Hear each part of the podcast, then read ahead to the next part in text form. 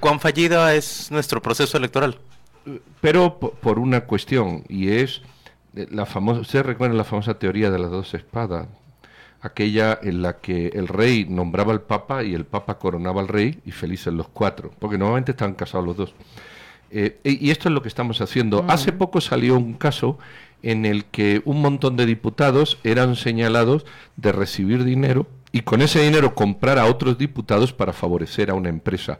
Y se agregaba en ese caso, era, para mí era más trascendente esto otro. Y además también se señalaban y se negociaban cortes y magistrados. ¿Qué ocurre? Ocurre que estos diputados se, se coligan para designar a los magistrados. Y ahora los magistrados, evidentemente, no le quitan el juicio para que en la próxima votación le vuelvan a nombrar a los magistrados, para que en la siguiente no le vuelvan a quitar el juicio. Pero además, esos mismos diputados definen quién manda y quién no manda dentro de la Contraloría.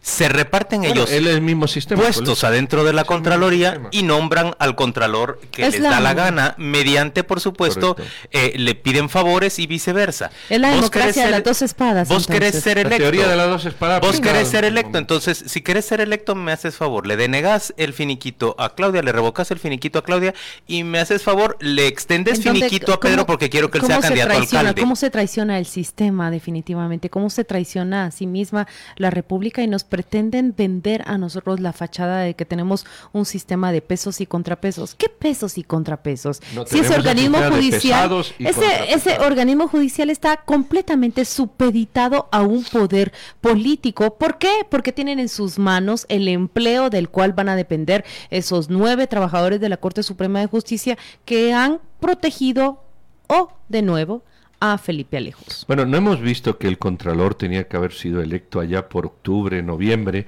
y ha sido electo hace mes y medio. Ese tiempo se lo han tomado los, los diputados para negociar quién y para dejar un sustituto que le haga los mandados. Y para, para manipular a la Contraloría para que le denegara finiquitos y le extendiera finiquitas a quien ellos para quisieran. manipularlo todo. Y esto, vamos a ver, lo mismo que... De esto voy a escribir la semana que viene. Lo mismo que hubo un, ha habido un contubernio que, que se nos mostró cómo los partidos se, se, ligaban en el momento antes de las elecciones y en el anterior fue PP y líder, en este es UCN y UNE, perdón, FCN y UNE. Hay otros satélites como, como UCN y algunos más. Esto es lo que está ocurriendo. Es un grupo de amigotes que decide a quién hay que hacer el, el mecanismo, pero si el o mecanismo brasileiro esa del serie... Está bien retratado, que nos están diciendo que empieza la segunda temporada. ¿Saben qué? Eh, muchos fiscales me lo han recomendado que lo mire. Voy a verlo este fin de semana. Pero Yolanda Pérez, ex jueza, eh, ex jueza y ex magistrada de la Corte de Apelaciones, se encuentra en la línea telefónica para comentar este tema que estamos conversando ya sobre la realidad nacional. Bienvenida. Licenciada, muchas gracias por aceptar esta llamada de Radio con Criterio. Estamos comentando, por supuesto, esa resolución de la Corte Suprema de Justicia 9 contra 3 para proteger a Felipe Alejos. Y mi compañero le quiere plantear una pregunta. Doña Yolanda, bienvenida. ¿Qué, qué, qué, piensa usted cuando se entera la primera vez que la Corte Suprema de Justicia ha decidido de nuevo eh, mantener la inmunidad del señor Felipe Alejos? Eh, yo tengo que empezar diciendo que cualquier decisión judicial debe justificarse a sí misma, lo cual implica que quien decide o los que deciden tienen que establecer con meridiana claridad cuáles son las razones por las cuales emiten un fallo en un sentido o en otro.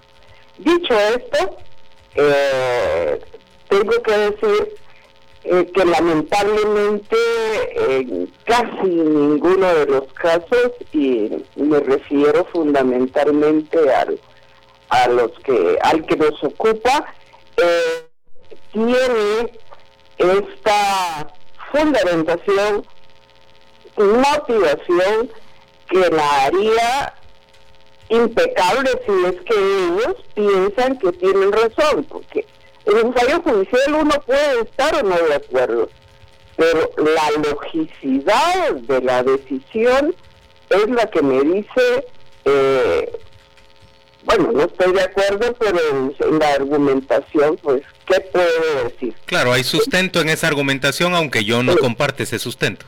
Exactamente. Entonces, si una decisión judicial, en este caso la de la Corte Suprema, no tiene ese sustento, eh, es cuestionable eh, fundamentalmente de principio. No puede ser posible que en algunos casos, eh, que importa cuáles sean, pero algunos casos hayan sido dadas con, con lugar o abrir la puerta, si se quiere, al antejuicio y en otros demasiado puntuales, diría yo. Eh, no es así. Si bien es cierto, es una garantía el antejuicio para evitar que el funcionario sea manipulado, entre comillas, eh, con la amenaza de un procesamiento penal, también es cierto que no es el arma como en la actualidad se ha utilizado para proteger la impunidad de determinados funcionarios. Yo me encuentro libre de culpa, no tengo por qué hacer tantos artificios. Uno, por retrasar una decisión muchísimo tiempo, como se ve en este caso, en un principio se da en la mayoría, y de repente, en ocho días, por arte de magia, vengo a resolver lo mismo, solo a poner unas palabritas más. Entonces, es, de entrada el fallo es eh, absolutamente cuestionable y no me extrañan los votos disidentes, porque esos votos disidentes eh, al menos dos, eh, han venido reiterándose en el transcurso del tiempo con todas las decisiones cuestionables, que son la mayoría, eh, de esta Corte Suprema. magistrada, buenos días, soy Pedro Trujillo. Lo que usted apunta yo lo suscribo, incluso lo, lo, ampliaría, lo ampliaría más, pero el ciudadano común dice, bueno, eso ya lo sé pero, pero eso es lo que va a ocurrir dentro de tres días otra vez y lo que viene ocurriendo hace 20 años. lo que va a ocurrir dentro de 20 años, conclusión, o me adapto al sistema y me hago amigo de los malvados o, me veo solo y crucificado en una pared de hielo. Eh, eh, usted, tiene razón y yo, yo misma me encuentro en esa encrucijada, digamos y no solo en eso, sino aparte de por quién voto. Pero eh, dicho esto, creo que la misma ciudadanía hemos sido responsables de que el estado de cosas se haya dado así. Desde que yo era juez en el 1983, un poco ya lejano, en el PP, se hablaba de colombianización de Guatemala. En el Petén se hablaba de la colombianización de Guatemala. Exactamente, exactamente. En 1983, que fue mi primera, mi primera Bueno, entonces durante todos estos años, la prensa, eh, los pocos que hablábamos en ese entonces, eh, después ya hablamos un poquito más, que no puede negarse la evolución en ese sentido. Pero hemos subrayado e insistido y afortunadamente puedo atribuirme ser una de las voces pioneras sobre la independencia judicial, sobre el tema de elección y selección de jueces, etcétera. Y sin embargo, ha sido un tema que más y más se ha ido politizando la calidad y después la cantidad de personas que ha llegado a esos puestos de decisión se ha ido incrementando en la mediocridad. Pero no nos importa a la ciudadanía. Hemos seguido permitiéndolo. Y ahí me permito poner... Eh, énfasis en la sociedad civil que yo lo entiendo como todos los que no somos esos grupos de, élite que gobiernan el país. eh, tenemos una gran responsabilidad y la sociedad guatemalteca como característica se ocupa en despedazar a cualquiera, no importa si es bueno o es malo, que intente llegar a un puesto de ese, de ese tipo. Punto número uno. Lo descalifica absolutamente de entrada. Entonces, ya descalificado, ya sin un prestigio que defender, ¿qué les importa a la mayoría el convertirse en un títere más del sistema? Hmm. Y no es que yo me tenga que, que, conformar, yo diría que tengo que hacer algo. No, no podría aconsejar en este momento a la ciudadanía en términos generales, pero, eh, pero creo que, que, el próximo evento eleccionario podría ser la oportunidad de oro para dar una lección. Pero déjeme que le pregunte. Déjeme que le pregunte, ¿de verdad es la oportunidad de oro para darle una lección a esos aprovechados? Es que vamos a unas elecciones en las que prácticamente...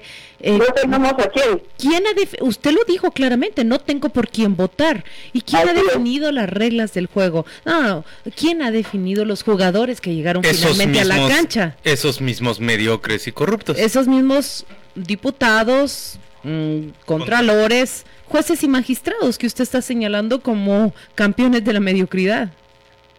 Y por, por otra parte, eh, creo que debemos definirnos y ser responsables de una vez por todos, por todas, perdón, eh, yendo a votar, que vayamos a votar todos los que tenemos derecho a hacerlo y se, nos equivocamos, que seamos todos los que nos equivocamos. Pero ahora hemos dejado la responsabilidad de la equivocación en un por ciento muy bajo que somos los tontos que vamos a votar toda la vida. Doña Yolanda, pero, estamos, pero, estamos, claros que, que, votar por el Congreso, pues, es, es lo que nos queda en términos reales, ya que se han eliminado las opciones en la presidencia. Sí. Bueno, Le agradecemos, le agradecemos mucho a usted su participación esta mañana en Radio con Criterio, que nos haya ofrecido este marco mm, para la discusión de ese favorecimiento que ha... Ofrecido de nuevo mediante su resolución la Corte Suprema de Justicia al vicepresidente del Congreso, el diputado Felipe Alejos del partido Todos, quien ha logrado de nuevo mantener su inmunidad después de que la Corte de Constitucionalidad le ordenara a la Corte Suprema de Justicia que volviera a conocer el antejuicio en contra de este diputado. Recuerde usted que este diputado se encuentra acusado por el Ministerio Público y por la Comisión Internacional contra la Impunidad de haber intentado favorecer con, con trámites acelerados a por lo menos una empresa cuyos ejecutivos le han denunciado y, y bueno, esas declaraciones constan ya en un proceso que por decisión de la Corte Suprema de Justicia, no se sigue adelante. Gracias por acompañarnos el día de hoy. Vamos a la pausa y volvemos dentro de muy poco. Oyentes con criterio, desde muy temprano hemos estado intentando contactar a, un, a, un, integrante de la Corte Suprema de Justicia, a una magistrada, de esas que se han mantenido constantes y, digamos, eh, firmes en votar en contra o, diferente a la mayoría adentro de, de, esa Corte Suprema y que ayer ella misma no votó a favor de, de exonerar o de simplemente mantener protegido al vicepresidente del Congreso, a Felipe Alejos, como sí hizo la mayoría en la Corte Suprema. Se trata de María Eugenia Morales, quien se encuentra ahora en la línea telefónica y a quien le agradecemos enormemente que haya aceptado esta conversación, que habrá de ser breve, pero valiosa para con criterio. Magistrada, buenos días. Para empezar, queremos, eh, queremos preguntarle cuál es su voto disidente ¿Usted considera que Felipe Alejos debe ser sometido a un proceso de antejuicio? Explíquenos, por favor. Bueno, muchas gracias. Efectivamente, el tema es no prejuzgar sobre la responsabilidad que tiene este alto dignatario de la nación, sino que efectivamente hay muchos indicios, dudas razonables en los documentos que se nos ponen a la vista para hacer los análisis. en base a ello, estimamos que para lograr la legitimidad tanto de Corte Suprema de Justicia como efectivamente de todos los funcionarios, pues vale la pena dejar en claro qué sucedió, cómo se dan los hechos y que sea eh, un juez quien pueda determinar las responsabilidades. Eh, magistrada, yo sus argumentos los entiendo a la perfección y los ha explicado clarísimamente. Me gustaría entender los contraargumentos. Si usted dice, y, creo lo que usted dice, hay, hay unos indicios, hay unas dudas, pues oiga, mejor que sea un juez quien lo determine. O sea, más claro no se puede decir. Pero hay nueve compañeros suyos que dicen no. Eh, ese contraargumento al suyo, ¿usted me lo podría eh, explicar? Es decir, ¿qué, ¿qué dicen allí que se contrapone a lo que usted tan claramente manifiesta? Es correcto. En una primera resolución, cuando llegó a conocimiento nuestro eh, la documentación, pues efectivamente se dieron argumentos de, de valor que no corresponde hacia el conocimiento de un antejuicio. En este sentido, es eh, manifestar eh, tal documento que llamadas por teléfono, que los teléfonos no corresponden, dejando a un lado el fondo del tema. Ya se fueron por las ramas, perdón por la expresión. Es correcto, es correcto. En una, en una primera ocasión. En ese sentido, eh, tengo mi voto también disidente. Ahora, em, con la nueva resolución de la Corte de Constitucionalidad que ordena a Corte Suprema de Justicia fundamentar adecuadamente, no con argumentos, de valoración que solo corresponde en un proceso judicial, en una etapa de descartar indicios o de pruebas, como quizás se, fundamentó por la mayoría, eh, ahora en esta nueva resolución dice que fundamentemos esa resolución.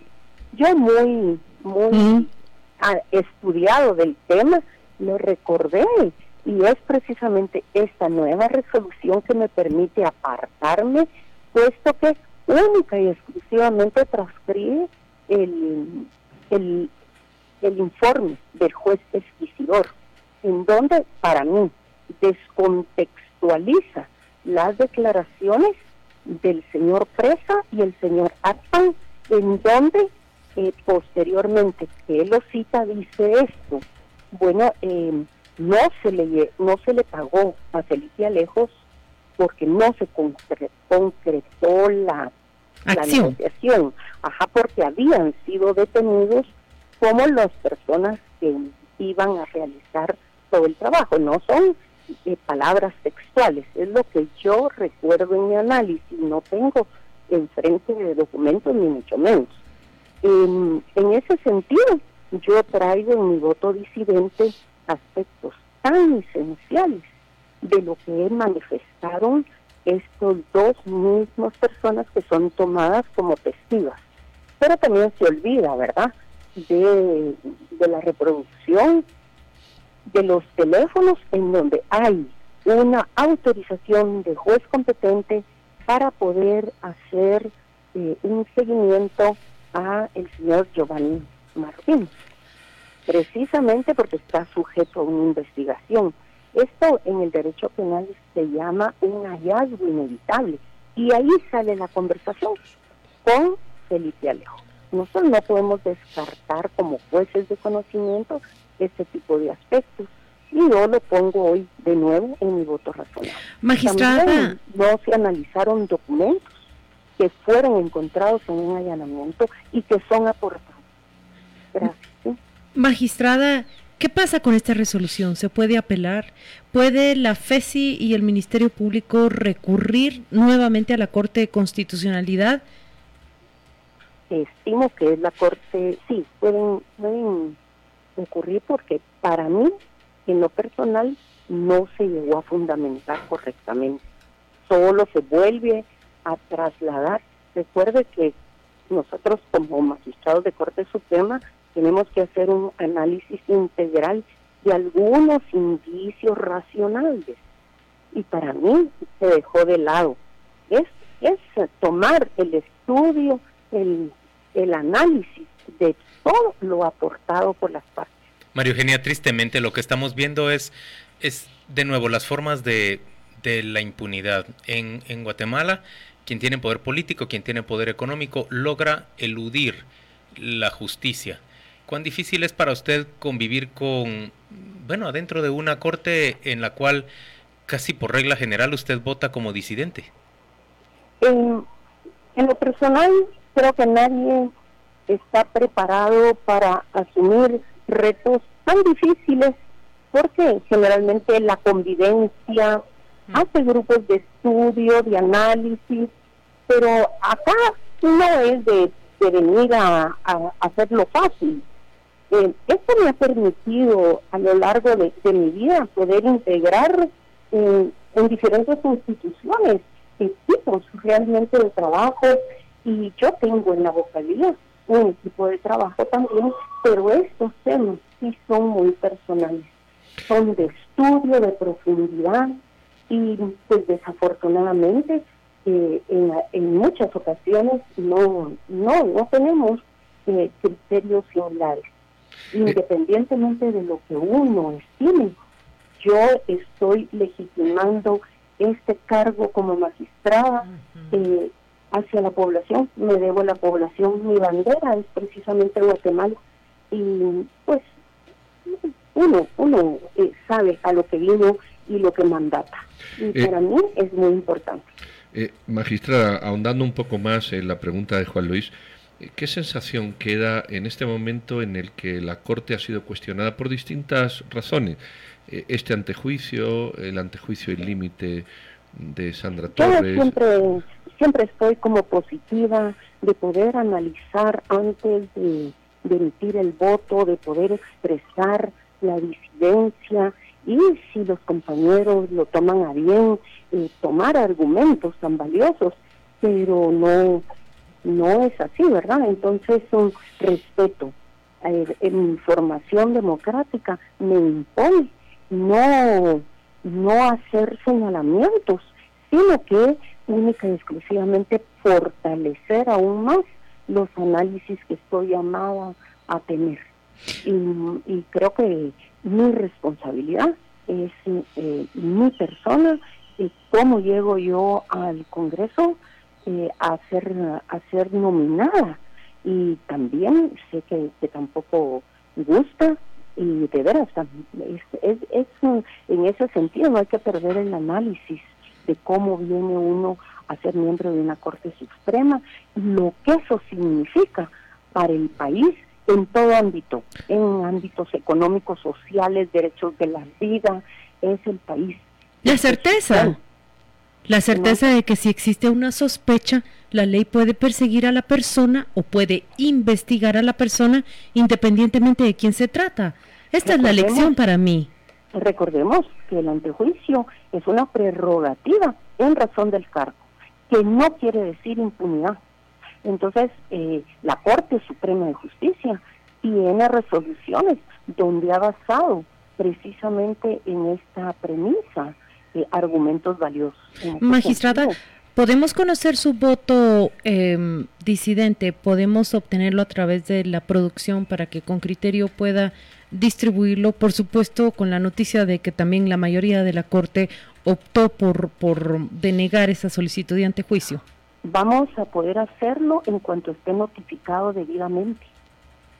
Es el día de hoy, por eso anoche trabajamos hasta altas horas de la noche emitiendo el voto para que no se retrase este tema y que no digan que los votos disidentes retrasan retrasan la notificación. Ahora estamos como más alertas, más angustiados. ¿Cuántos años, cuántos años de conocerla usted en la gestión pública y, y, cuánta coherencia en todos esos años de trabajo? Gracias por acompañarnos hoy en Radio con Criterio. Un abrazo y Muy con amable. mucho gusto. Hasta luego. Adiós.